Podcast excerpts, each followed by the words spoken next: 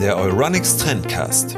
Vergangenheit, Gegenwart und Zukunft der Technik.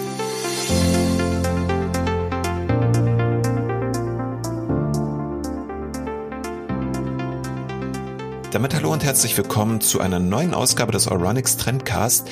Wir haben den 11. November 2020 und bewegen uns damit in die fünfte Jahreszeit hinein, wie man im Rheinischen sagt, nehme ich an als Berliner. Berliner feiern nicht wirklich viel. Ist aber auch gar nicht das Thema heute, denn in der vergangenen Nacht hat Apple eine Reihe neuer Mac-Rechner vorgestellt. Und weil das ein ziemlich großes Ereignis war und ist, so eine Vorstellung neuer Apple-Hardware, war das natürlich Chefsache und darum hat sich Jürgen gekümmert, unser Chefredakteur des Oronix Trendblog. Hallo Jürgen.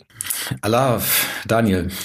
Ja, hallo. Du warst gestern sehr lange wach, um die Präsentation von Apple mit zu verfolgen. Jetzt mal ganz blöd gefragt für diejenigen, die das überhaupt nicht auf dem Schirm haben. Was hat Apple denn gestern überhaupt vorgestellt? Apple hat gestern einen neuen eigenen Chip vorgestellt, den äh, M1-Prozessor. Und passenderweise dazu gleich die ersten Mac-Geräte, die diesen Chip auch drin haben. Also neu, ein neues MacBook Air, ein neues MacBook Pro und ein neuer Mac Mini. Und das wirklich Neue daran ist der Chip, wenn ich dich richtig verstanden habe. Genau, also Apple hat praktisch Intel äh, in den Wind geschossen oder ist noch dabei, den Apple, Intel in den Wind zu schießen. In den nächsten Jahren werden äh, sollen alle Macs nur noch mit eigenen Chips laufen, nicht mehr mit Intel-Chips. Und äh, der Chip, der das ersetzt, ist praktisch der M1-Chip. Und äh, Kurz gesagt, was Apple gestern auch, glaube ich, ganz gut kommuniziert hat, ist, die Geräte werden dadurch schneller, natürlich, sagt man immer so schön gerne. Die Grafik wird besser, also auch schneller. Und die Akkulaufzeit ähm, erhöht sich trotzdem nochmal um einen beträchtlichen Anteil. Okay, also das heißt, wenn, wir haben jetzt noch gar keine richtigen Leistungsdaten, sondern erst einmal das, was Apple verspricht. Mhm. Aber wenn ich jetzt mal über die vergangenen Jahre nachdenke, hat Apple in der Regel Wort gehalten. Also wenn sie sagen, wir haben dort einen Leistungszuwachs, ist das der Fall. Und bei längerer Akkulaufzeit, ich glaube, da brauchen wir uns gar nicht so sehr darüber zu unterhalten oder darüber zu diskutieren, weil iPhones gelten ja auch als Dauerläufer und dasselbe gilt dann auch für die Macs. Die, das MacBook Air gilt ja auch, auch schon als, als, als gemeinhin als, als Dauerläufer, ne? Also, und der jetzt auch die neuen Chips bekommt und jetzt mit den neuen Chips sollen sie noch mal etwas länger laufen können. Für wen sind denn die neuen Geräte interessant und kannst du uns die drei Geräte, die vorgestellt wurden, einmal kurz zusammenfassen? Mhm. Ja, also äh, es gab gestern einen neuen Mac Mini zu sehen, also einen kleinen, kleinen Desktop-Rechner den es über die Jahre immer mal wieder gab. Jetzt neu mit dem M1-Chip. Dann gab es ein neues MacBook Air und ein neues MacBook Pro. Interessant sind die Geräte eigentlich für, ja, für alle Apple-Nutzer. Ähm, man muss auch vielleicht sogar fast sagen, Bälde gibt es gar nichts anderes mehr. Also die MacBook Airs gibt es schon gar nicht mehr äh, mit Intel-Chips, jetzt nur noch mit dem eigenen M1. Und ähm, die MacBook Pros gibt es, in, also 13 Zoll, das war, was gestern vorgestellt worden ist, ähm, gibt es äh, nur noch in der höchsten Konfiguration mit, mit Intel-Chips. Das heißt, ähm, nach und nach wird, ja, wird es nur noch ähm, diese eigene Entwicklung geben. Und bin ich denn jetzt bereits als Mac oder Apple-Nutzer gezwungen, auf die neuen Geräte umzuschwenken oder ist das jetzt so eine sanfte Übergangsphase, die der Konzern eingeleitet hat? Ja, du sagst es direkt, also natürlich ist natürlich eine sanfte Übergangsphase. Es ist nicht so nach dem Motto, hier, äh, ihr müsst jetzt die Dinger kaufen und eure alten Rechner funktionieren nicht mehr. Das natürlich nicht, das wird weiterhin funktionieren. Auch das neue Betriebssystem macOS Big Sur, das jetzt auch äh, morgen rauskommen soll in der offiziellen Version, ähm, kann natürlich beides. Sie haben natürlich einen Vorteil mit den neuen äh, M1-Chips. Du kannst dann auf den auf deinen neuen Macs mit M1 dann auch iPad-Apps zum Beispiel laufen lassen oder iPhone-Apps. Also deine, deine Lieblings-Apps, die du bisher damals benutzt hast, würden dann auch auf dem Mac laufen. Das heißt also, das, was ich bereits von dem iPhone kenne, das oder von dem iPad, das kann ich jetzt auch ganz nativ auf meinem MacBook oder auf meinem iMac dann nutzen Mac Mini, Entschuldigung, iMac ist, glaube ich, jetzt schon seit zehn Jahren oder sowas obsolet. Aber ich kann das auf meinen neuen Mac-Rechnern dann ohne weiteres nutzen, ohne dass ich eine mhm. Virtualisierungsumgebung benötige oder so, sondern das läuft dann alles nativ. Das heißt, egal auf welcher Plattform ich das nutze, die Software bietet dasselbe Erlebnis, das ich, das ich von anderen Geräten kenne. So ungefähr wird's laufen, genau, ja. Geht allerdings nur auf diesen M1-Dinger, ne? Also du kannst äh, Big Sur natürlich auch auf alten Macs installieren, ja. die noch Interchips haben, aber da werden diese iPad-Apps nicht laufen. Das ist so ein bisschen der, der Nachteil. Deswegen, also ich finde es gerade für mich interessant, weil ich ähm, immer noch auf der Suche bin nach einem, nach dem perfekten Bildbearbeitungsprogramm. Mhm. Und für den Mac, ähm, ja, äh, da wird mir jeder, der Photoshop-Liebhaber ist, sagen, ja, was, was willst du denn? Da gibt's doch alles. Aber ich will eigentlich kein Photoshop, ich will einfach nur so was Entschlacktes eigentlich, was vielleicht zu bedienen ist, was nur die wichtigsten Funktionen hat, die ich gerne hätte, aber auch nicht zu wenige, weil das ist schon wieder die andere, äh, das andere Problem. Es gibt nämlich auch bei vielen Mac-Apps, die können entweder oder. Und äh, bei iPad-Apps diese Bilder bearbeiten, habe ich sehr viele schon gesehen, die äh, so irgendwie in der Mitte liegen. Haben nicht zu viele Funktionen, aber eigentlich genau das, was ich brauche. Und äh, da freue ich mich drauf wenn das gut funktioniert, dass ich dann damit meine Bilder dann auf dem Mac bearbeiten kann. Ich kenne die Apple-Geräte tatsächlich auch aus dem Kontext der Bildbearbeitung vor allen Dingen oder Multimedia-Bearbeitung. Das war ja vor 20 Jahren, Ewigkeiten her, so ein Unique Selling Point, wie man neudeutsch sagt, von Apple, dass dort die Multimedia-Bearbeitung sehr flott funktionierte. Der Wechsel von einer Technologieplattform zur anderen ist ja nun kein neuer. Mhm. Also wir hatten vor etwa 20 Jahren noch die Power-PC-Architektur. Apple ist davon abgerückt, ist auf die x86-Prozessoren von Intel gegangen. Warum hat sich Apple gerade jetzt dazu entschlossen, auf einen eigenen Chip umzusteigen? Es hat einfach, äh, wenn man sich das so ein bisschen anschaut, ich glaube, es hat einfach Sinn gemacht und die Zeit war reif. Apple wickelt ja für die anderen Geräte, die man im eigenen Haus hat, ja schon, schon längst die eigenen Chips, die äh, sogar dem, dem neuen M1-Chip sehr ähnlich sind. Also die, äh, die laufen beide auf, auf der ARM-Technologie, was schon erzählt. Und ähm, deswegen kann Apple das da, da leichter vereinheitlichen, da kann, kann eigentlich alles aus eigenem Hause herstellen, ist nicht mehr auf Drittanbieter angewiesen. Das ist, glaube ich, auch nochmal ganz wichtig dafür und kann die Chips so designen, besser so designen, wie man selbst gerne möchte. Also auf dem iPhone, auf dem iPad, auf dem Apple TV, auf der Apple Watch, überall laufen schon die eigenen Apple-Prozessoren. Da war es eigentlich nur konsequent, dass die Macs dann auch irgendwann folgen. Ich glaube auch so ein bisschen, dass, dass Apple auch ein bisschen unzufrieden war, wie das zuletzt mit Intel gelaufen ist. Ähm, kannst mich da als, als, äh, als, als Beispiel nehmen. Ich habe äh, mir diesen Sommer noch einen 2019er MacBook Pro gekauft. Funktioniert auch alles tadellos eigentlich, außer, und das ist echt ein bisschen enttäuschend, die Batterielaufzeit, die ist wirklich, ich weiß nicht, was damit los ist, ob ich da Montagsgerät erwischt habe oder ob es einfach nicht besser geht. Das läuft so fünf, sechs Stunden und dann muss es aber auch wieder an den Strom. Ich hatte vorher ein MacBook Air, das hat äh, doppelt so lange durchgehalten, ohne Übertreibung. Und ähm, da will ich wieder hin. Ich will, ich, ich möchte ich hätte wieder so ein Ding, das wieder lange Akkulaufzeit hat. Und ähm, deswegen bin ich auch gleich Opfer geworden von gestern Abend von Apples Marketingkampagne. Ich habe direkt so ein Ding bestellt. Werde das alte dann Zahlung geben ähm, weil es einfach irgendwie, mich hat das Ding zu sehr genervt, dass ich jetzt habe. Und ich dachte, okay, wenn jetzt Apple verspricht, mehr Leistung, okay, Leistung ist toll, aber da war nicht das Problem, aber ähm, ich kann da iPad-Apps drauf ausführen, ich kann da äh, viel länger mitarbeiten und viel länger Akkulaufzeit. Ich habe die blöde Touchbar nicht mehr, die mich persönlich, das ist ein persönliches Ding, manche lieben sie, ich habe sie einfach nicht gemocht im MacBook Pro. Ähm, ich bin froh, ich die los bin und deswegen geht's geht's für mich zurück auf oder, oder nach vorne in die Zukunft zum neuen MacBook Air mit M1-Prozessor. Ich hatte ja die Apple-Präsentation im Juni begleitet, redaktionell, und dort kündigte Tim Cook ja bereits an, dass man weggehen würde von Intel und hin zu einem eigenen Design aus ja, eigener Forschung, Fertigung übernehmen natürlich andere Partner, aber das Design, mhm. das Chip-Design entsteht bei Apple direkt selbst und wenn ich das richtig verstanden habe, habe mich dann so ein bisschen dazu belesen, bemängelt Apple genau das, ne? Also der Leistungszuwachs, den Intel dir gibt mit der bestehenden Architektur, steht in keinem Verhältnis zur Akkulaufzeit. Also bei, wenn du einen mobilen Rechner anbietest, muss der ja beides bieten, eine ordentliche Leistung und eine ordentliche Akkulaufzeit und sie waren etwas zu stromhungrig und boten im Gegenzug dazu keinen allzu großen Leistungszuwachs und Intel hat dann auch irgendwie verschlafen, auf noch weniger Nanometer runterzugehen in dieser Fertigungsarchitektur. Wenn ich das mhm. jetzt äh, richtig im Kopf habe, werden die M1 im 5 Nanometer Verfahren gefertigt, oder? Ja, ist richtig, genau.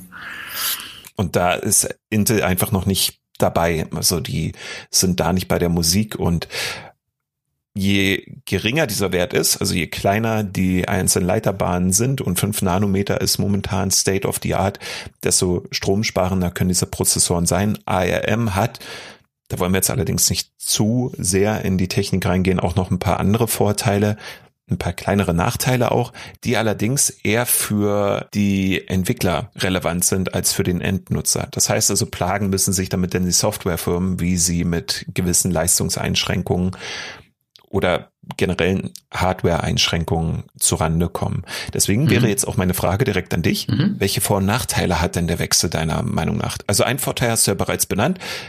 Es wird vermutlich eine signifikant bessere Akkulaufzeit geben. Genau, richtig. Also äh, wenn Apple die Versprechen halten kann, die sie gestern ähm, ja, aufgestellt haben, dann äh, gemacht haben, das war das Wort, was ich gesucht habe. Ähm, also wenn Apple die Versprechen halten kann, die sie gestern gemacht haben, dann wird die Akkulaufzeit deutlich besser werden. Äh, ich glaube aber nicht, dass sie da jetzt groß ähm, was erzählt haben werden. Die sind eine Woche vor der Präsentation. Du kannst die Dinger jetzt nächste Woche, kannst sie jetzt schon bestellen und nächste Woche sollen sie kommen.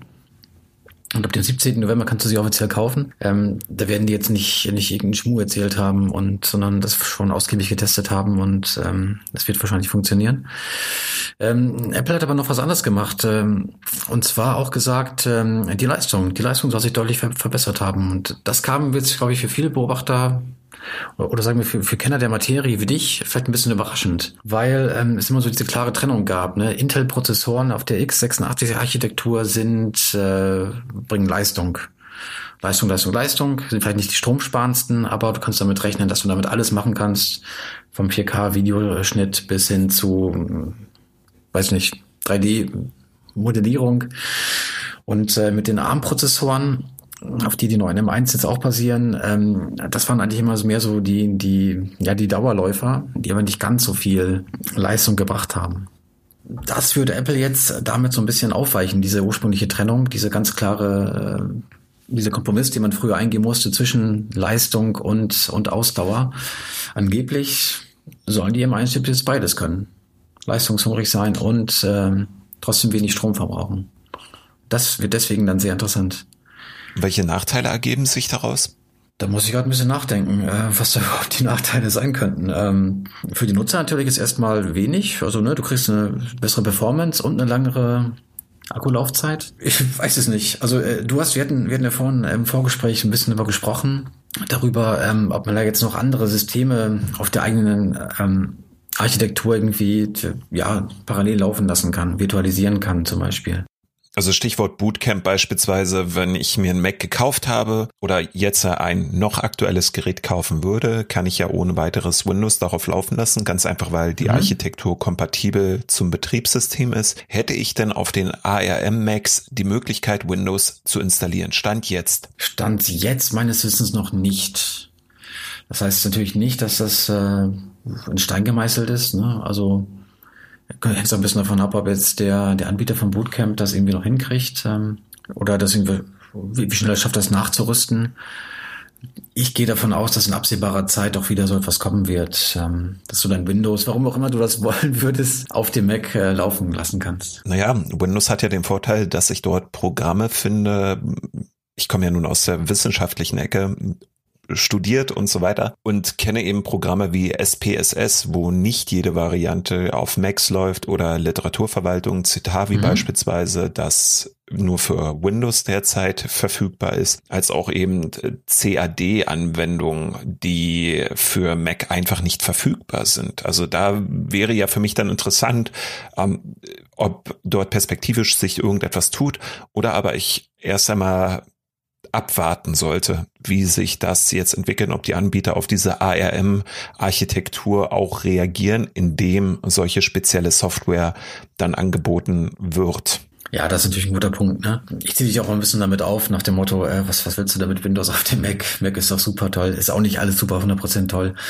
Ähm, aber ähm, jetzt so Nachteil durch die ARM-Chips, man hat immer ein bisschen gedacht, ja, okay, vielleicht äh, können sie doch nicht die gleiche Leistung bringen wie Intel-Chips. Das, mhm. ähm, das ist nochmal die Frage. Es, mir fällt gerade noch ein weiterer Vorteil ein. Also das neue MacBook ähm, Air hat, kommt ganz ohne Lüfter aus. Das heißt, äh, die kriegen es auch noch hin, wahrscheinlich zusätzlich noch zu der angeblich höheren Leistung und längeren Akkulaufzeit auch äh, ja, weniger, weniger äh, Hitze zu erzeugen. Gilt allerdings nicht für das MacBook Pro. Da ist, da ist wieder ein Lüfter eingebaut.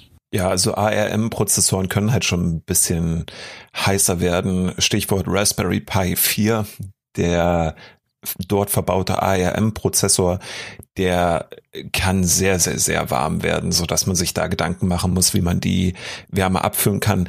Bei einem MacBook, das ja nun etwas größer ist, wo ich auch massive Kühlkörper unterbringen kann, also von der Fläche, nicht vom Gewicht her, mhm. ist es natürlich etwas einfacher zu managen als beim Raspberry Pi, wo mir am Ende nur eine Fläche übrig bleibt, die so groß ist wie mein Daumennagel.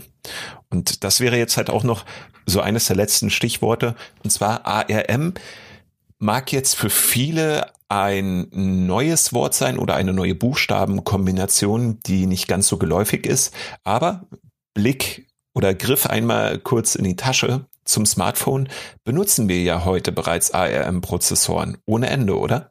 Ja, du sagst es. Also natürlich ähm, ein ARM, ein Prozessor auf der ARM-Technologie oder auf dem ARM-Design steckt in jedem Smartphone, fast jedem Smartphone, äh, in fast jedem Tablet, auch in immer mehr äh, Notebooks schon. Darf man auch nicht vergessen, es gibt ähm, ein, einige Notebooks etwa mit der, mit der Snapdragon-Architektur, mhm. dem Snapdragon-Prozessor, ähm, wo es dann auch Windows on, on ARM gibt. Das ist, glaube ich, dann wieder dein Stichwort. Das ist ähm, Kennst du dich ein bisschen besser mit aus. Aber ARM-Prozessoren sind halt deswegen, weil sie also platzsparend sind und auch äh, trotzdem leistungsfähig, steckt zum Beispiel auch in Waschmaschinen drin oder in vielen Geräten, die so irgendeine Art von äh, Mikroelektronik haben und äh, sind schon sehr verbreitet, ja. Ich weiß jetzt nicht, ob mein neues MacBook dann auch meine Waschmaschine ansteuern könnte. Ähm, aber vielleicht hat die ja ihren eigenen ARM-Chip an Bord, wie du das jetzt eben gerade zusammengefasst hast. Also das heißt, Apple geht zwar ein gewisses Risiko ein, indem man die Architekturplattform wechselt, aber greift eben auch auf Erfahrungen zurück, die milliardenfach im Elektronikmarkt vorhanden ist. Ganz einfach über den Umstand, dass ARM in jeglicher Mobiltechnik eigentlich verbaut ist oder in den meisten Bereichen. Mhm. Wenn ich dich jetzt richtig verstanden habe. Und ja, hast du ja. Freust, ja. Also freust du dich dann auf die ARM Prozessoren? Also du, klar, du hast jetzt eins vorbestellt, du hast das damit begründet, dass ähm, ja du mit der Laufzeit deines Intel MacBooks nicht so zufrieden bist. Aber ist denn jetzt eine richtige Vorfreude da oder hast du es eher so nüchtern zur Kenntnis genommen? Okay, Apple, gut, ihr habt jetzt einen Technologiewechsel vorgenommen. Für mich ist das wenig aufregend. So nach dem Motto. Ja, ich bin eigentlich schon recht, ich, ich, ich freue mich drauf, das Ding zu testen und zu gucken, ob das wirklich so ist, wie ähm, Apple das sagt, ob das Ding wirklich Leistung hat, ob das wirklich dann ewig lange äh, der Akku hält, dass ich wirklich mal über den Tag komme, wie Apple es gerne versprochen hat. Ähm, ansonsten, ich denke mal, für, für, für uns als Endnutzer muss das gar nicht so, so richtig interessant sein. Also äh, du weißt dann einfach nur, du hast dann ein Ding, das, ähm, das länger läuft und eine tolle Leistung hat und was da jetzt genau drin steckt, kann mir ja eigentlich egal sein. Das Einzige, was ich vielleicht ein bisschen kritisieren würde, ist, ähm, Apple kriegt es einfach nicht hin, zum Beispiel so, dass, ja, äh, den für mich perfekten Rechner zu bauen. Also es gibt ja, es, nicht, nicht erst seit, seit gestern gibt es Touchscreens in äh, vielen, vielen Notebooks auch, nur in MacBooks nicht. Jetzt, wo man sieht, hier ARM-Prozessoren drin, also die, die Architektur aus dem Smartphone, iPad-Apps, ähm, du hast halt jetzt dieses Instant On, dass du sofort das Ding aufklappst, bist sofort, bist sofort online. Das hat bisher immer so ein bisschen gedauert. Noch nur manchmal nur einen kleinen Moment. Und ähm, das alles schreit für mich nach einem Touchscreen und ähm, auch nach einem äh, Mobilfunkchip. Man sagen könnte, zum Beispiel, Apple könnte doch jetzt mal 5G oder zumindest 4G in ein Notebook einbauen, damit ich damit auch wirklich auch unterwegs immer online bin, also wirklich überall unterwegs sein kann. Aber die Brücke haben sie noch nicht geschlagen. Also in Kombination mit einer eSIM dann beispielsweise, so dass ich das nutzen kann wie ein iPad oder wie ein Smartphone von unterwegs aus überall arbeiten und mich auch einwählen ins Internet. Ich, weiß, ich bin gar nicht der Einzige, das, hat, das hatte ich irgendwie vor, vor zehn Jahren, hatte ich mir das schon gewünscht. Also wieso kann ich nur mit einem Tablet oder einem Smartphone immer online sein? Äh, warum geht das nicht auch mit dem Notebook? Das ist ja auch ein mobiles Gerät. Nee, aber da musst du dich immer erst irgendwie, keine Ahnung, da musst du dir so ein, so ein Dongle da reinstecken, indem du dann deine, deine 3G-Verbindung da damals irgendwie herstellst, heute 4G morgen 5G und äh, oder irgendwie jemand nach dem WLAN-Passwort fragen im Café zum Beispiel. Äh, weiß nicht, irgendwie hat das nie funktioniert, dass du damit sofort, oder kam, kam nie einer auf die Idee, dass du direkt mit dem, mit dem Notebook auch online sein könntest. Und klar, mit so einer eSIM oder mit einer NanoSIM kannst du dich ja auch da irgendwie einschrauben. Es gibt auch erst Hersteller, die das haben. Ähm, aber Apple hat das irgendwie, weiß nicht, hält das nicht für notwendig springen die ja noch auf den Trend mit auf, weil mir war auch so, dass einige Hersteller wie HP eben die eSIM bedienen, aber die setzen dann halt auch noch auf Intel-Prozessoren. Also die Technologie, von der sich Apple jetzt abgewandt hat. Wie schaut's denn mit den Preisen und der Verfügbarkeit aus? Ab wann kann ich die Geräte kaufen und mit wie viel muss ich rechnen? Äh, du kannst die Geräte jetzt schon vorbestellen oder nee, sagen wir mal bestellen. Du weißt also schon, wann sie, wann sie kommen und das wird die nächste Woche sein. Also ich glaube, alle drei Geräte sollen, sollen am 17. November verfügbar sein. Mhm. Wenn mich jetzt nicht alles täuscht, war das, fing das MacBook Air bei 1100 Euro an, also dem gleichen Preis wie bisher auch. Das MacBook Pro bei ungefähr 1400 und der Mac Mini bei ungefähr 800. Gut, dann in den verschiedenen Staffelungen natürlich für Speicherausstattung, Prozessorleistung etc., also so wie man es von Apple eigentlich gewohnt ist. Genau, du kannst, genau, das geht natürlich hoch bis quasi unendlich, ne? Du kannst dann, ich meine, die äh, Standardkonfiguration bei MacBook Air waren 200, 256 Gigabyte Speicher, du kannst aber auch zwei Terabyte irgendwie einschrauben. Natürlich mit den entsprechenden Mehrkosten. Wir haben euch natürlich die drei gestern vorgestellten Geräte auf dem Trendblog präsentiert. Den Link dazu findet ihr bei uns in den Show Notes. Ein Test zu einem der neuen Geräte findet ihr dann auch zeitnah auf dem Trendblog, so wie wir unser Gerät bekommen haben und Jürgen das testen konnte. Ich freue mich sehr auf den Test, muss ich sagen, bin gespannt, wie deine ersten Eindrücke davon sind, ob es sehr nah an das kommt, was du als perfektes Notebook dir wünscht. Ja, das wäre unser kleiner Talk zu den neuen Apple Macs gewesen. Und ich bedanke mich bei dir, Jürgen. Ja, äh, danke, Daniel. Auch allen anderen hier. Vielen Dank fürs Zuhören und eine schöne Woche. Bis dann. Macht's gut.